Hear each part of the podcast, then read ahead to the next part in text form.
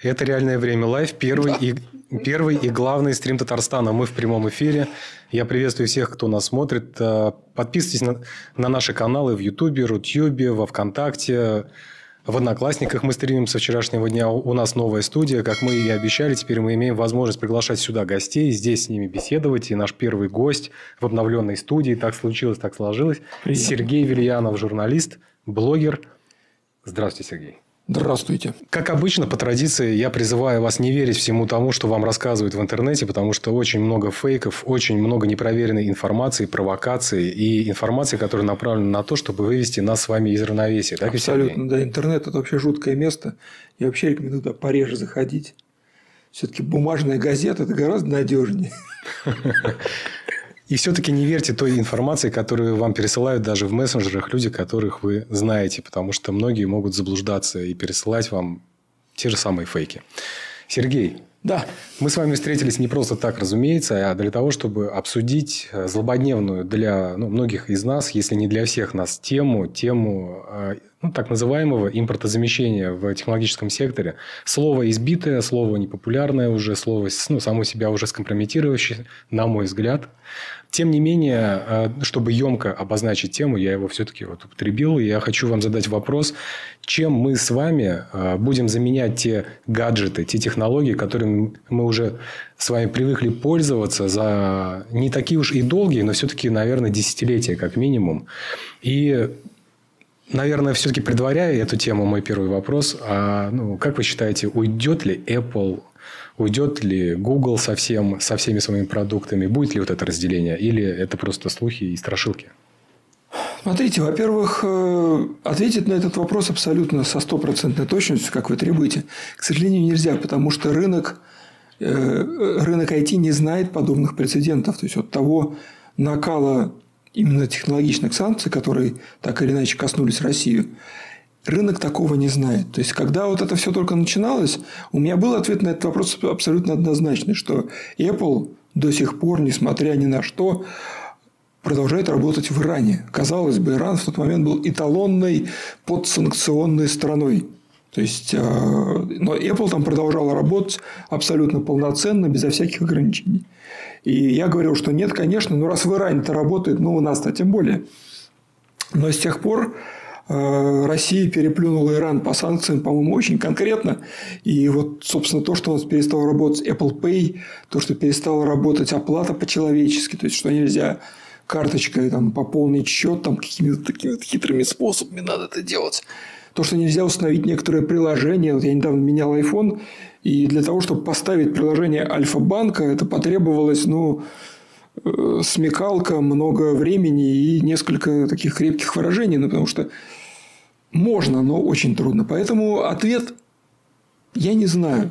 То есть, если вот пока все сохраняется так, как оно сохраняется, я думаю, что они в каком-то виде останутся. Потому что тот же Google, например, они говорят, мы все, мы, мы с Россией не работаем, не берем у нее деньги. Но через App Store можно заплатить за сервисы Google. Вот так вот тоже. То есть, ну, просто Россия – это гигантский рынок. То есть, говорят, там что-то, сколько, 2% мирового ВВП, 1,5%. А если начинаешь считать вот именно по доходам, это огромный рынок, и потерять его, это, понимаете, там какая история, а потерять-то бог с ним, но потом же возвращаться придется, если все не рухнет окончательно глобально. И вот они об этом думают. Я думаю, что если дальнейшего усугубления не будет, то вот оно примерно так все и останется, а потом внезапно мы проснемся, и оно снова все работает. Но гарантировать, к сожалению, трудно. И если это произойдет, все-таки давайте по китайской, ну, как говорится, системе надеяться на лучшее, но готовиться к худшему. А, мы уже понимаем, что в целом не будет такого, что все айфоны в один момент превратятся в кирпич, наверное. Ну, да, нет. Будет постепенное, да. поэтапное ну, как бы поэтапный уход да, с нашего рынка. Но есть ли ну, приход на наш рынок, э, ну, как бы выражаясь вот таким простым языком, ну, других ну, игроков или рост там наших игроков, которые заменят все эти системы, технологии и гаджеты? Смотрите, свято место пусто не бывает. То есть, и пока в России есть много-много нефти, много-много довольно достаточно денег, э, и есть люди, желающие покупать технику, она будет приезжать. Потому что, например, э, вроде бы вот есть такая компания Intel, да, которая вроде бы ушла с нашего рынка. Но, тем не менее, в России продаются уже в абсолютно официальной рознице все самые современные процессоры Intel 13 поколения, которые вот только-только были анонсированы. И это недорого продаются. Поэтому э, капитализм – это такая штука. Он как, капитализм – это как любовь. Он всегда находит дорогу. И вот э, и до сих пор, пока э, есть капитализм и любовь, все у нас будет хорошо. Но Многие бренды, конечно, ушли. Ушли, причем очень непорядочно. Ушли, во-первых, э, подставив своих заказчиков, то есть нарушив контрактные обязательства. Они подставили своих пользователей. Например, у меня э, был рабочий ноутбук HP. И после того, как компания HP ушла, вдруг у меня вылезает, я включаю ноутбук, у меня вылезает сообщение, а мы ушли из России, короче, все, никаких вам больше обновлений, никаких драйверов, фу-фу-фу-фу-фу. И очевидно, что после такого я вот никогда в там, весь остаток жизни я HP в жизни больше никогда не куплю. Все. Давай, до свидания. Но приезжают новые бренды, то есть наши дистрибуторы, которые раньше возили тот же HP, они пошли на те фабрики, где делали HP. Сказали им, ребят, ну вот такая история, вам же хочется нам продавать? Китайцы говорят, конечно, хотим. Конечно, да. И вот сейчас я знаю, к нам едет такой бренд F+, и которые, да, кстати, я могу даже вам его показать. Сейчас я попрошу своих сверенных подручных. Да. Посмотрим. Вот, вот ноутбук, то есть это, то есть я сразу, я вас говорю, я как это, не агитирую его ни в коем случае покупать, он наверняка не очень хороший, вообще он там есть у него недостатки, скоро выйдет мой обзор, но суть в том, что для нормального человека он, в общем-то, от какого-то макбука практически ничем не отличается, он очень красивый, алюминиевый, он раскладывается вот так вот, у него IPS-экран. Вот, вот таких нам скоро приедет 100 тысяч штук. 100 тысяч штук партия. И стоить они будут ну, раза в полтора дешевле, чем стоил в свое время почивший в базе HP. Поэтому вот яркий пример. Потом, э, а что... это кто делает? Это делают китайцы, это фабрика в Китае, и покупает наш российский дистрибутор и везет к нам. Я уж там не знаю никак, через Казахстан или напрямки, но, по крайней мере, вот э, он ничем не импорт, хуже. так называемый, наверное. Нет, нет, параллельный нет, импорт, это когда берется тот же там да. HP или Dell, ушедший, ушедший да. покупается казахстанской фирмой, а потом казахстанская фирма продает или напрямую mm. в Россию, или потом продает в Узбекистан, а потом приезжает в Россию. Mm. Вот это параллельный импорт. А это просто вот дистрибутор, российская компания размещает заказ на китайской фабрике, да. И под своим брендом полностью, своя техподдержка, все свое. Ну, вот, то есть, делать мы с нуля, ну, наверное, все-таки не можем. То есть, я могу об этом чуть подробнее рассказать, что мы можем делать, но вот прямо целиком, но мы не умеем делать процессоры Intel пока что. Возможно, научимся. А кто-нибудь, кроме Intel, умеет делать процессоры Intel? Говорят, китайцы уже научились. То есть, там сейчас появились их процессоры x86, которые, ну, они, там я читал всякие скандальные заголовки, что типа побеждает Intel, ну чушь собачья, ничего он не побеждает, но на уровне там, позапрошлого поколения Intel работает. А позапрошлое поколение Intel, это надо для понимания, это, это очень много, это очень быстро, это очень хорошо. То есть, да, конечно, сейчас Intel еще лучше, но нам шашечки или работать? Вот я всегда за работу, мне работать хочется.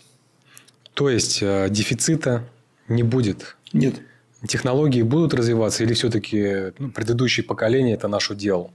И если будут развиваться, то какие в первую очередь, а какие в последнюю, на ваш взгляд? А, хороший. Вот, вот вы умеете, умеете поставить в тупик практически. Смотрите, работа такая, понимаю. Я сам люблю.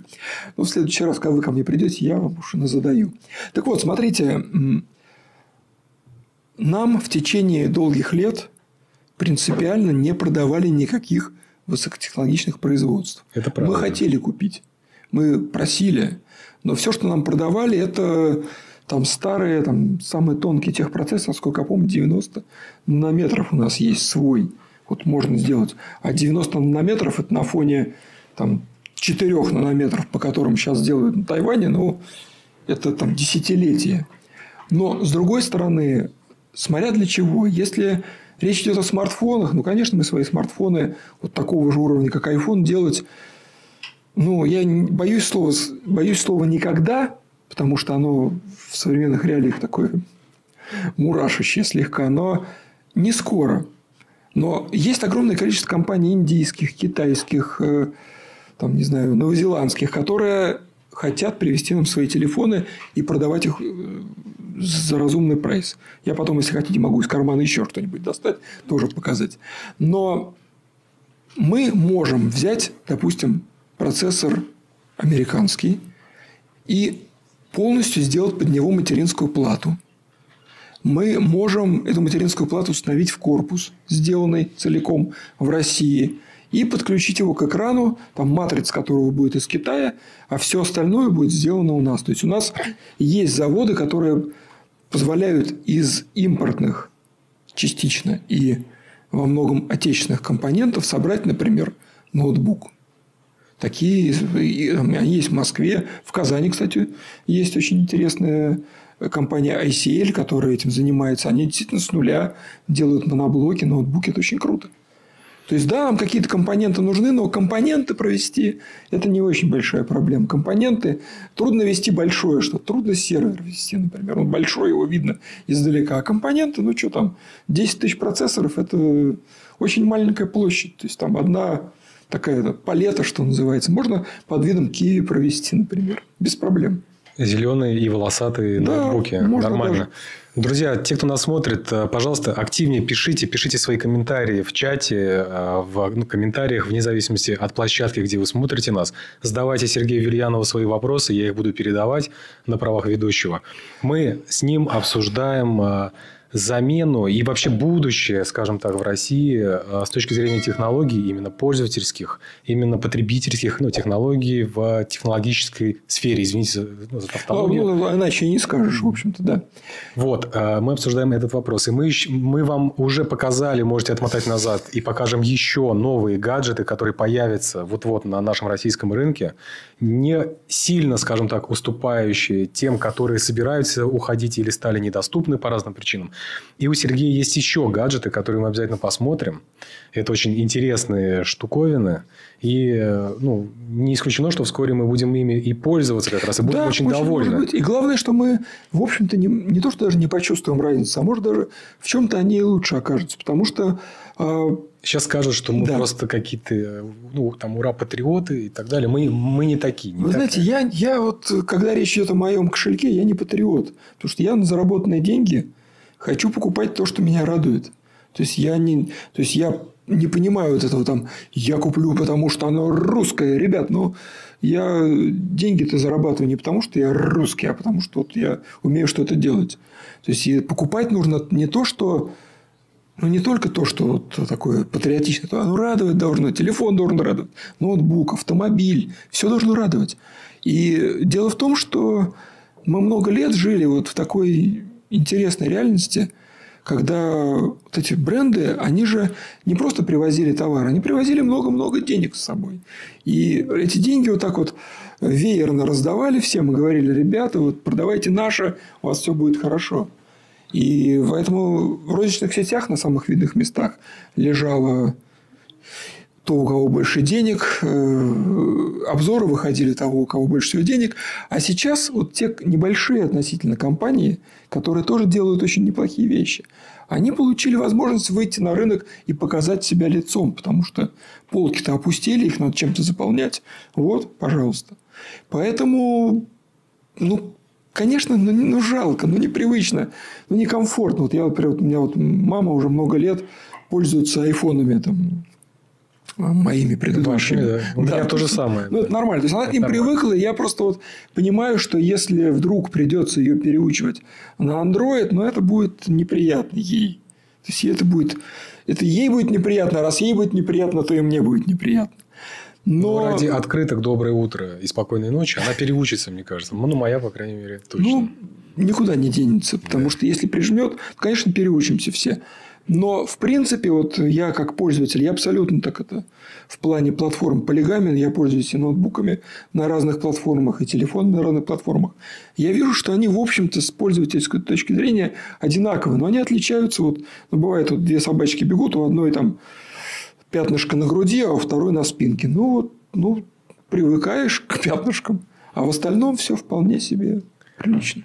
Ну хорошо, если не проблема привести сюда микросхемы, не проблема сюда периферию привести, железо, а не является ли проблемой руки, то есть люди, те, кто будет это все делать, собирать, ну, программировать. Э, ну, я уже не говорю даже и о маркетинге, и о всем прочем, потому что это уже совсем другое дело, но тоже это одна из вот, ну, цепочки Маркетинг продаж. Это тоже довольно да. важно, да, потому что э, сделать гениальный продукт – это здорово, а вот продать его – это, знаете ли, такие Смотрите, будем откровенны. То есть, действительно, после того, как у нас тут началось то, что началось, во-первых, э, многим компаниям, которые разрабатывали софт в России по заказу зарубежных компаний, там отчасти или полностью по заказу, им пришлось очень здорово менять свою жизнь. Там кто-то стал узбекской компанией, кто-то американской, кто-то финской, кто-то там ушел, что называется, как это, в крестном отце там залег на матрасы. То есть, э, по-разному очень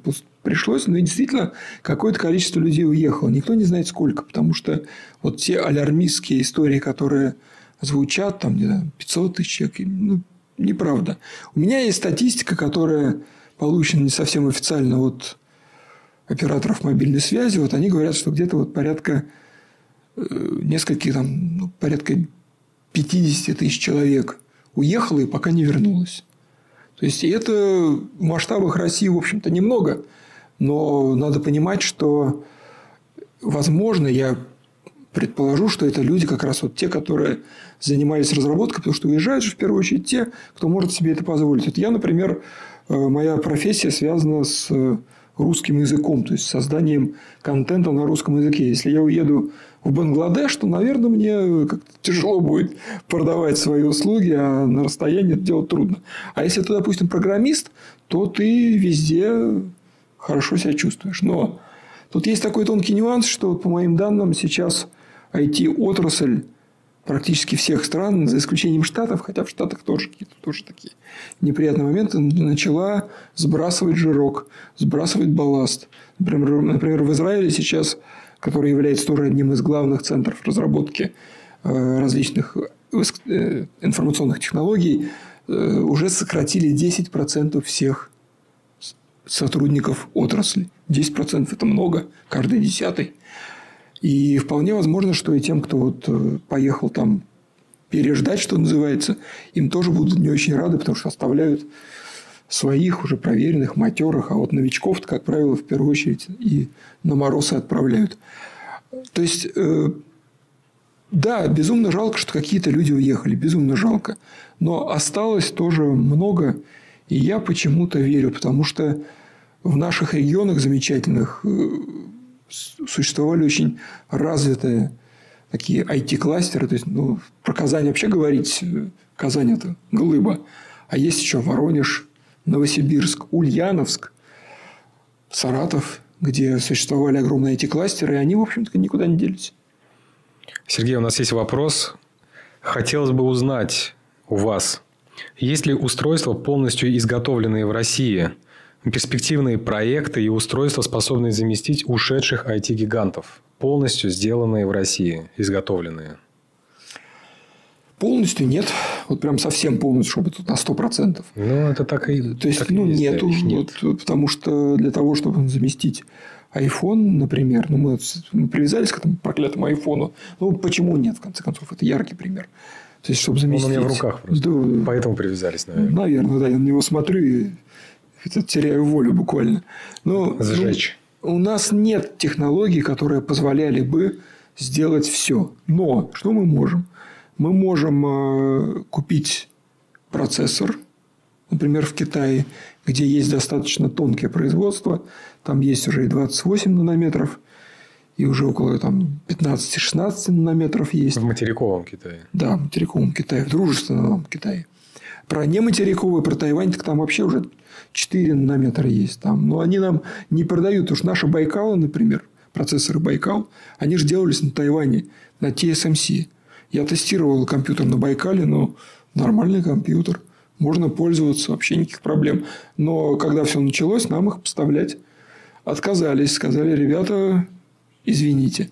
Но Процессор Байкал, он тем и хорош, что его разрабатывали вот с прицелом на такую штуку. Он сделан по 28-нанометровой технологии. Все тогда хихикали, говорили, что за старье, зачем. А на самом деле 28 нанометров есть в материковом Китае.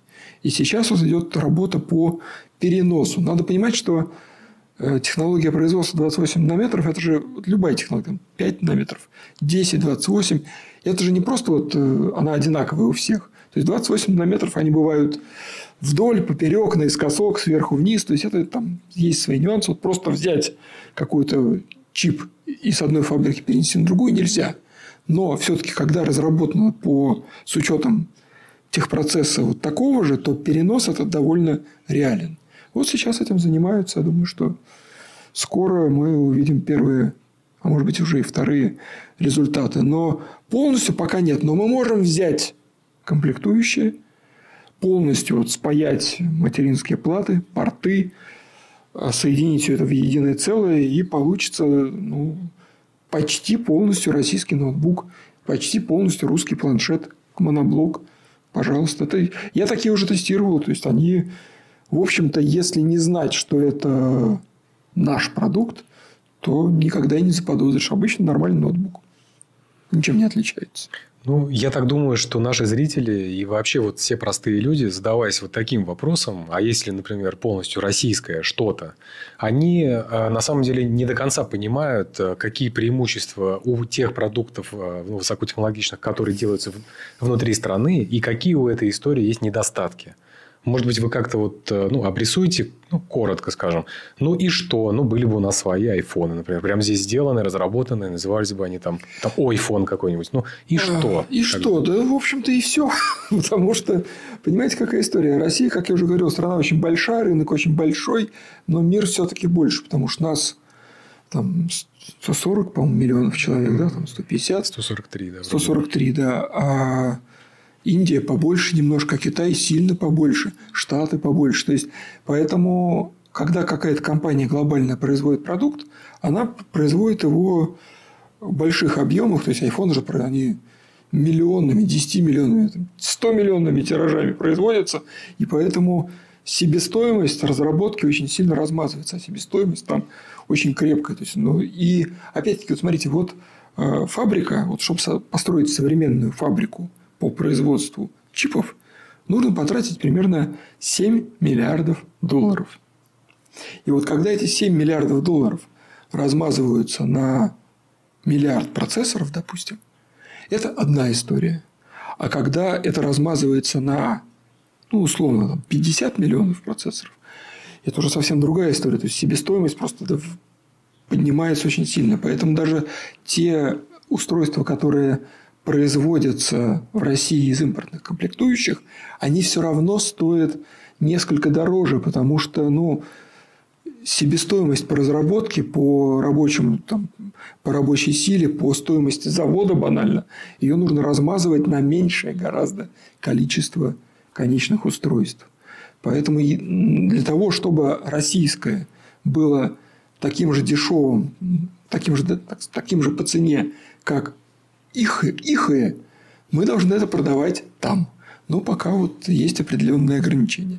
Поэтому ну, вам сейчас сразу напишут, или я могу это сделать Давайте. просто сам, что, например, ну, возьмите, постройте, например, не трассу а, ну, Казань-Москва высокоскоростную, и там Екатеринбург, например, М12, а, а половинку этой трассы, а вторую половинку направьте на строительство вот такого завода. А чтобы что? Нет, трасса вот, это очень важно. Именно. Трасса, чтобы что? Трасса – это бесконечно важно. То есть, трасса – это ну, как не банально звучит, это кровеносная система вообще экономики. И каждая такая новая дорога, каждая новая трасса, она же преображает экономику. Она причем не только вот тех там Москвы и Казани, а тех десятков, сотен населенных пунктов, которые вдоль этой трассы. Это меняет Это намного вообще. важнее, это чем завод по производству да, гаджетов. Да. Гораздо важнее. Потому что гаджеты мы, как я уже говорил, можем купить. Я вам так по секрету могу сказать, что, что мы делаем целиком сами – вот э, все, что связано с военной отраслью, мы вот так делаем сами. Потому что там тонкость техпроцесса абсолютно не важна. То есть, э, там, ракета, которая летит, ей абсолютно все равно, сделан ее контролирующий модуль по технологии 100 нанометров или 20. Ей нормально, она там места много, она куда надо, туда и летит. Поэтому... Вопрос только в достаточности изготовления ну, всего этого, так? Ну, мы, эти технологии у нас уже есть. Технология есть. Мы уже можем это делать. И плюс еще, знаете, какая есть такая пикантная штука. А, вот в этом году, в 22-м, по всему миру, в общем-то, технологический прогресс несколько замер. И я замечаю, что даже выходят новые какие-то смартфоны уважаемых брендов. И они сделаны на прошлогодних, позапрошлогодних чипах. И у человека не очень посвященного может возникнуть вопрос, а почему? А потому что есть такой газ-неон, который э, в нормальных объемах умели делать на Украине и в России. И вот сейчас этот газ-неон находится в диком дефиците. Цены выросли на 600% на него. А без этого газа невозможно э, литография. То есть, эти вот вафли, так называемые такие круги, на которых чипы находятся. То есть, вот в станках, которые потом эти чипы режутся на кусочки, наклеиваются на подложки, и получается процессор. Вот без этого газа невозможно достигать высокого прогресса. То есть, поэтому вот те компании, которые могут себе позволить, например, та же Apple, они покупают их за, этот газ задорого, и у них вот э, в новом айфоне, по-моему, 4-нанометровый чип. А все остальные э, резко-резко притормозили. И поэтому, в общем, до тех пор, пока мы у себя не наладим это дело, а Россия собирается, насколько я знаю, к следующему году порядка 25% рынка неона захватить, то есть и с дальнейшей перспективы на рост – пока производство неона не возобновится, то, в общем-то, весь мир будет ждать, пока мы не наладим. И чем это для нас обернется? Ну, давайте мы закончим э, сначала вопрос по поводу того, э, что есть у нас свое производство, ну, допустим, высокотехнологичных mm-hmm. гаджетов, или его нет. Вот его сейчас у нас Нету. нет. Нету. И что? И то, что пока мы так или иначе контролируем производство неона, нам не смогут перекрыть э, каналы поставки тех самых гаджетов. Потому что если они не поедут к нам, то и от нас тоже не поедет то, что позволяет делать эти гаджеты. Цукцванг, как говорится. Это так и есть. Еще у меня есть ну, короткое уточнение по поводу вооружений и ну, технических средств тоже военного назначения. Угу. Вы говорите, что все делается в России. Мы можем, но не Мы все. Мы можем. Не все Дешевле было закупать. Абсурдная история – это вот эти вот иранские мопеды, так называемые. Ну, казалось бы, вроде бы Иран – это не военная сверх, ну, сверхдержава, наверное. Или это военная сверхдержава все-таки? Понимаете, а, а с точки зрения технологий? Понимаете, Иран как компания, как компания, как, как страна, находящаяся много лет под санкциями, они вынуждены были вертеться. То есть, они, в общем-то, вот наш, как, ну, как это вот не странно звучит, но они наш путь начали проходить гораздо раньше.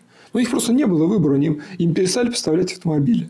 Они раз начали сами делать автомобили. То есть, до этого они собирали из комплектов э, Peugeot, если не ошибаюсь. Там эти были такие неплохие автомобили. Кстати, им импортировались в Россию некоторое время. Иран Ходера, да. Там ну, лошадь такая. На Когда, да, да, какие-то. Да, Потом да. перестали. Ну, это были французы перелицованные. Сейчас они научились делать сами. Вот сейчас собираются уже свои разработки поставлять в Россию. И та же, то же самое с оборудованием. То есть, я не буду корчить из себя военного эксперта, честно скажу. То есть, но то, что они умудрились вот от безысходности просто создать довольно убедительное вооружение, ну а куда им деваться? Ну, им говорят, что будете плохо себя вести, по, вас, по вам жахнем. Ну а так как? Как ты себя будешь в этой ситуации вести? Наверное, ты будешь как-то выкручиваться. Никому не нравится, когда по нему жахают. А понравится ли нам технологическая зависимость от Китая, как вы считаете? Или эта технологическая зависимость, она уже во всем мире давно устояла с тех пор, когда Китай был выбран такой площадкой производственной для всех, без исключения почти? И для Apple в том числе. Любая зависимость плохая, неважно. То есть, от зависимости от пончиков или от Китая. То есть, поэтому я думаю, что вот именно прям зависимость-зависимость – это не очень хорошо, потому что любой э, не, это не важно, это страна, это компания, это человек, если он понимает, что вы от него вот полностью зависимы, он, скорее всего, со временем сядет вам на шею и будет дрыгать ножками. Но если человек хороший, ну пусть и дрыгает, но редко, редко люди, которые, от которых мы зависимы, остаются такими уж приятными во всех отношениях. Поэтому я думаю, что полная зависимость – это совсем не здорово. И это понимаем, понимаю не только я, я не самый умный, боюсь, в этом государстве, как это не печально. Но мне кажется, что определенные действия предпринимаются, чтобы не было полностью этой зависимости. Потому что ключевые, разраб... ключевые технологии, без которых жить нельзя, мы пытаемся делать. То прям пытаемся делать уже довольно давно. Не всегда получается. Не все получается достаточно быстро. Иногда вот такие палки в колеса встают. Но вот яркий пример технологии 5G. Вот у нас ее до сих пор э, практически нет. То есть, есть тестовая зона у Мегафона и МТС в Москве и Петербурге, и в Новосибирске еще. И, в общем-то, все. Но почему нет? А вот в чем. Дело в том, что э, если полностью ставить оборудование 5G какого-то вендора, неважно какого, хорошего, дружественного, плохого, фактически этот вендор получает абсолютно идеальную карту местности, э, где развернуто его оборудование. То есть, просто вот до миллиметра точно, никакой GPS не нужен. И вот это позволить нельзя. Поэтому у нас в Сколково уже давно разрабатываются узлы, вот как раз ответственные за эту а, точность картографии, которая позволит заменить часть вот в этом импортном оборудовании. Вот, э, вот в таком ключе надо и двигаться. То есть что-то, что мы можем позволить себе, что безопасно, что не вызывает никаких потенциальных рисков, проще закупать. Но самое важное, самое ключевое – вопреки всем желаниям, делать самим. Конечно, было бы здорово уже там сто лет назад развернуть 5G и скорости, но приходится думать не только о каких-то вот маркетинговых завихрениях, но и о том, чтобы государство жило и процветало. Да, о безопасности банальной, да. Вопрос э, в связи с э, маркетинговыми завихрениями.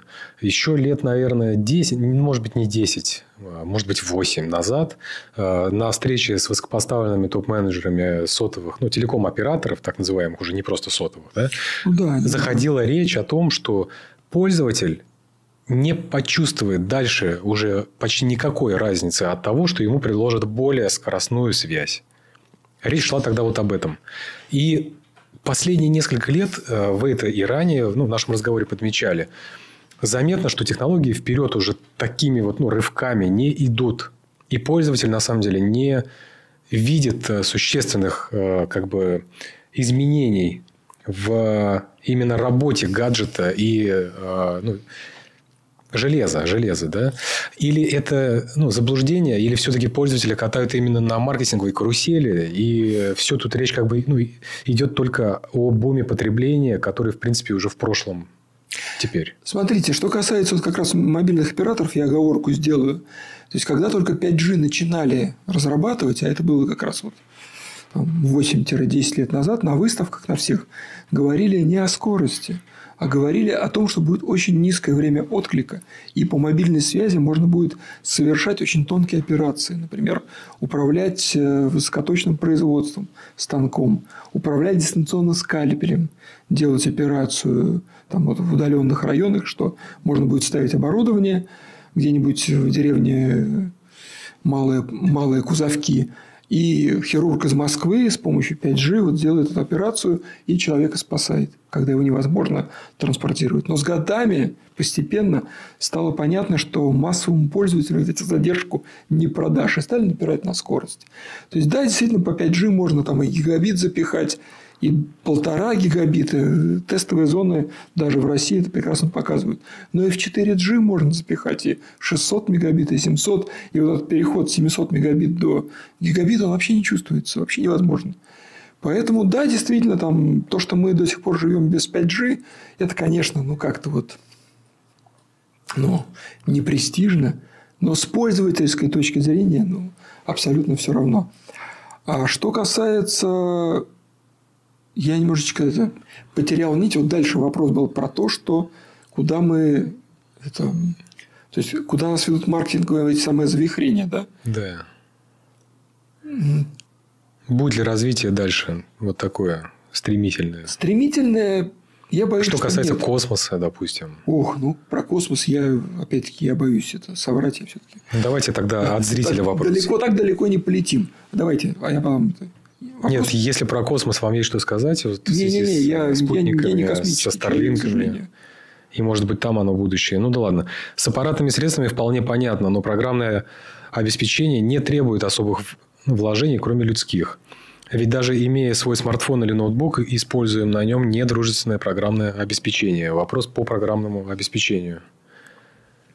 Что мы можем сами разрабатывать и должны, и почему не разрабатываем ну, многие продукты, и какие разрабатываем? История похожа с тем, что вот о чем мы говорили чуть раньше, о том, что э, когда мы делаем что-то для России, оно получается дороговато, потому что российский рынок, он хотя огромный, но недостаточно огромный. Поэтому большинство компаний, которые имели вполне российские корни, российскую разработку, которые сидели в российских городах и никуда тут не вылезали, в общем-то, они изначально ориентировались на глобальный рынок. И сейчас вот многим пришлось сделать выбор либо э, окончательно уйти в глобальный рынок и откреститься от России, либо э, ну, как-то проявить немодное, как, немодное в определенных кругах слово, слово патриотизм и начать делать такие для России. У нас, в отличие от огромного количества стран, на самом деле выбор своего софта очень большой. У нас есть свое, ну, практически все. У нас... Э, да вот мне даже трудно вспомнить, чего у нас нет. Операционные системы есть. Офисные пакеты есть. Как называется? Давайте. Ну, операционная система наша. Astra Linux. Так. Например. Например. Astra Linux, да. Офисный пакет. Офисный пакет R7 офис. Так. Мой офис есть еще. Так. Вот два как минимум. И еще там несколько помельче. А, что еще? Социальные сети свои. ВКонтакте, Одноклассники. Ставьте лайки, подписывайтесь да, на нашу группу ВКонтакте. Да, находите Сергея Вильянова тоже в социальных сетях, Технодзен, в том числе в Яндекс.Дзене. Технодзен – это на канале Яндекс.Дзен. Яндекс.Дзен. То есть, это тоже своя платформа контентная, блогерская платформа. Это У нас правда. есть и Яндекс.Дзен, и Пульс Mail.ru, и Live Journal, как ни странно, до сих пор живой вполне. Да. То да. есть, а, вот, пожалуйста, картографические сервисы. 2GIS, Яндекс, у Mail.ru, по тоже есть какой-то свой, там они что-то покупали, продавали. Ну, про их правильно называть ВК, я уж по старинке. А там уже непонятно, как кого называть. Да. Безопасность у нас Касперский прекрасный, который до начала всей этой чехарды прекрасно продавался и в Европе, и в Штатах. То есть, реально, я помню, я приходил в американский какой-нибудь магазин техники, а там целые полки Евгения Валентиновича. Но приятно же было. То есть, действительно высококлассный продукт, который бескомпромиссные. А, система бэкапа тоже, пожалуйста, у нас есть. Но раньше это называлось Акронис, сейчас это называется какое-то русское название. Ну, Акронис же это российская компания. И вот, ну, вот за что не возьмись. Но Твиттера у нас своего нет. Да и черт бы с ним. Да. У нас э, мощнейший финтех, один из сильнейших в мире. Банки наши это вообще да, прекрасные, да. да. У нас э, тоже есть мощная инфраструктура, связанная с пользовательскими сервисами, допустим, э, ну, тот же вот Авито. Это тоже же ну, огромный как бы, да. продукт, э, ну, востребованный, который ну, в целом высокотехнологичный. Ну, это мягко говоря, потому что там такие объемы. Особенно в последнее время Авито, конечно, стал играть очень большую роль Хотели ну, недавно даже ну, прищучить эту роль э, вот этим ну, законопроектом о, о едином операторе рекламы ну, и всегда объявлений. У всего хорошего, там много завистников. А как такой хороший рождается на таком небольшом, вот, с точки зрения айфонов, рынке, как российский? Ну, тут, понимаете, э, мы всегда... Э, то есть, мне кажется, что в корне всего вот этого дела, они же растут издалека. Помните, такие были газеты, газеты из рук руки, например. Да, я еще помню. Да. да, в Саратове была газета «Кому что». Я уверен, что в Татарстане были свои какие-то такого издания. То есть, ну, э, у наших людей есть огромная потребность в перепродаже друг другу чего-то там. То есть, я, например, на Авито Э, нахожу такие вещи, которые больше ну, нигде. Ну, вот, вот я э, одно из моих хобби, я увлекаюсь э, хай-фаем, хай-эндом точнее. У меня там дома ламповый усилитель. И вот как вы думаете, когда мне понадобились лампы, ну, куда я пойду за лампами? Нигде их нет уже, все. А я зашел на Авито и прям вот около дома обнаружилось, у меня там живет два маньяка, у которых там дома, там, не знаю, несколько этажей этих полок э, ламп, я пошел к ним, купил и уже вечером слушал. То есть, вот как? Да никак. Поэтому, мне кажется, это такое сочетание, с одной стороны, э, острой потребности, а с другой стороны, умных людей, которые эту потребность оценили и превратили в проект. С точки зрения умных людей, что ну, касается образования, вот э, мы с вами немножко постарше возрастом, чем Э, средняя аудитория наших зрителей на YouTube. Подписывайтесь на наши каналы и не забывай повторять. Будьте такими же умными. На каналы э, Сергея Вильянова тоже находите его в соцсетях и в YouTube тоже вы Да, и в Телеграме гаджеты технологии на vilianov.com. Хороший канал. Да, парни. Артем, ссылку ну, в описании давай добавим для того, чтобы можно было без проблем перейти. Да. Э, что касается образования, э, мы с вами еще ну, понимаем, что такое ламповый там, проигрыватель, катушечный проигрыватель. Да. Мы видели, мы игры с вами запускали Сейчас еще с кассет. катушечных магнитофонов. Я был на одной high-end выставке. Там такая компания Завалинка Records сейчас выпускает альбомы на катушках. Вот Смотрите на интервью, кстати, с представителем этой компании да, на да, канале да, Сергея. Потрясающий мужик Николай. Вообще, я, я был сам потрясен. То есть... Old school сведет, да. Да, ну, там одна катушка стоит 40 тысяч рублей, представляете? 40 тысяч! Надо ну, у папы спросить, там вот этих катушек Звучит было, как да. боженька просто. Я сидел ну да, так, э, извините, про образование. Да, про образование и вообще про ну, понимание, да, как бы, ну, ребятами молодыми, что происходит, как все работает, как все устроено. А, мы все равно еще ну, в детстве как бы соприкасались с тем, что сами собирали компы. Сами... Я сейчас собираю. Да, некоторые и сейчас еще да, как бы этим занимаются, но молодежь ну, современная, они знают, что ну, надо воткнуть в розетку, нажать кнопку, и все. Это, конечно, не касается э, это нормально. высшего есть, образования. Мой дед собирал сфере. радиоприемники вот так вот просто, то есть, а я уже радиоприемник-то и не соберу, наверное. Да, ну потому что что, а потому что зачем, правильно? Да. И вот этот вот э, ну, момент, он тоже имеет серьезнейшее отношение к импортозамещению. То есть, некоторые вещи уже просто незачем э, делать, собственно говоря, так ведь? То есть, незачем в ВУЗе учить, как собирать приемник. Абсолютно. Но это, это полезно, это дает какой-то определенный такой бэкграунд, который на самом деле помогает, но скорее нет, чем да. Смотрите, в России действительно какая-то уникальная ситуация, действительно огромное количество умнейших молодых ребят. То есть, к сожалению или к счастью, я говорю без иронии, они, многие из них в свое время уезжали. То есть, я помню, я бывал в офисах больших компаний в Штатах, в Европе, и было забавно, когда, знаете, вот ты идешь вроде бы там, там не знаю, по, по Сан-Франциско в офисе, а все говорят по-русски. То есть, э, огромное количество людей уезжало. Но ведь и у нас оставалось и остается много. И каждый год э, выпускается, то есть в каждом городе-миллионнике э, в среднем каждый год выпускается порядка ну, от тысячи до двух тысяч программистов. Конечно, они джуны, конечно, они не в массе своей не гении, но они становятся потихонечку, они прокачиваются. И они действительно светлые ребята, светлые умы, которые раньше под, под корень просто вот как пылесосом высасывали западные компании. Сейчас, вот в этом году уже пылесос немножко как-то приуныл. И чем это нам с вами обернется, как вы считаете? Это на пользу или это во вред? Что ребята, они могут реализоваться, ну, и как бы все же идет к тому, наверное, это мое мнение, вы можете его опровергнуть, естественно. Ну, такое ощущение, что все идет к тому, что мы будем все равно очень серьезным образом как-то вот разделены с э, западным, как минимум, миром.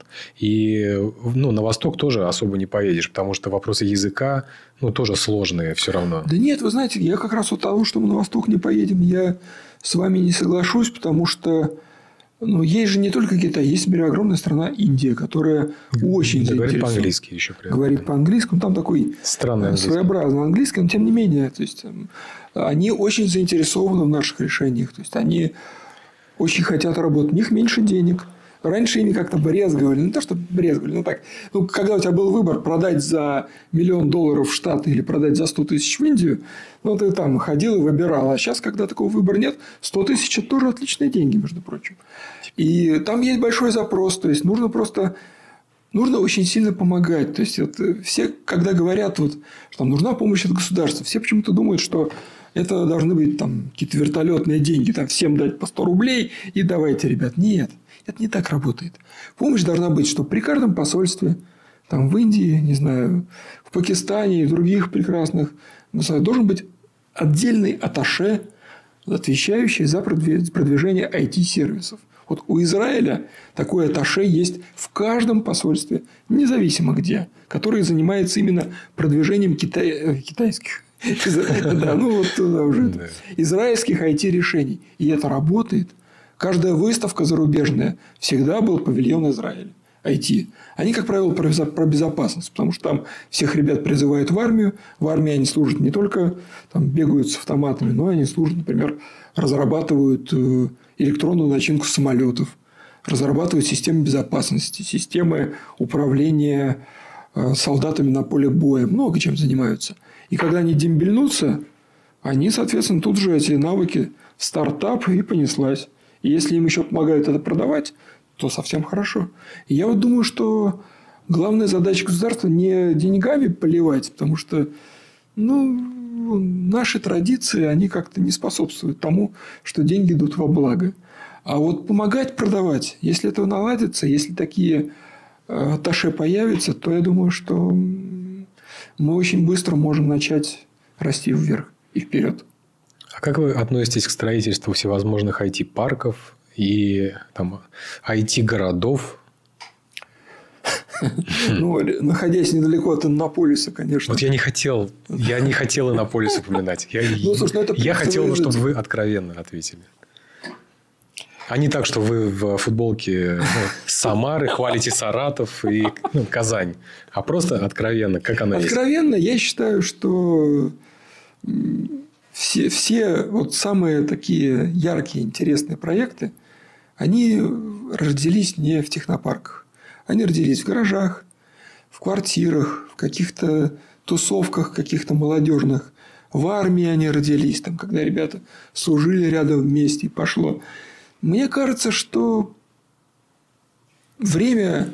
То есть, мы просто привыкли, что вот э, хотим разработку технологий, нужно построить НИИ. То есть, вся Москва этими НИИ застроена была. То есть, там до сих пор едешь, там, просто вот ты едешь, едешь, едешь, едешь на машине, уже километр проехал, а НИИ все не кончается. И вот было такое время, когда действительно для разработки чего-то умного, большого требовалось огромное количество людей в одной точке, чтобы они вот прям вот видели друг друга, дышали друг другом чтобы они вместе собирали отвертками. Сейчас же все это не так.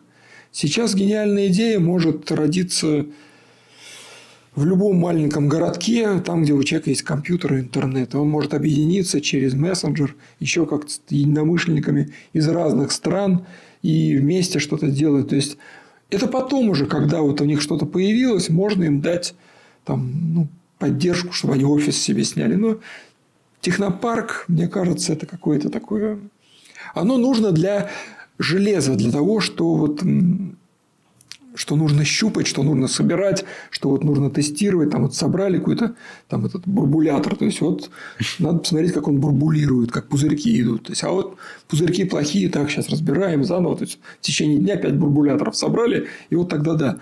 А если речь идет именно о технологиях, там, о 3D-моделировании, плат, например, то есть, ну, мне кажется, что это уже такое пижонство.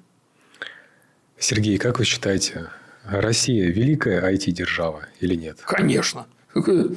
Просто это Россия действительно одна из глыб, которая...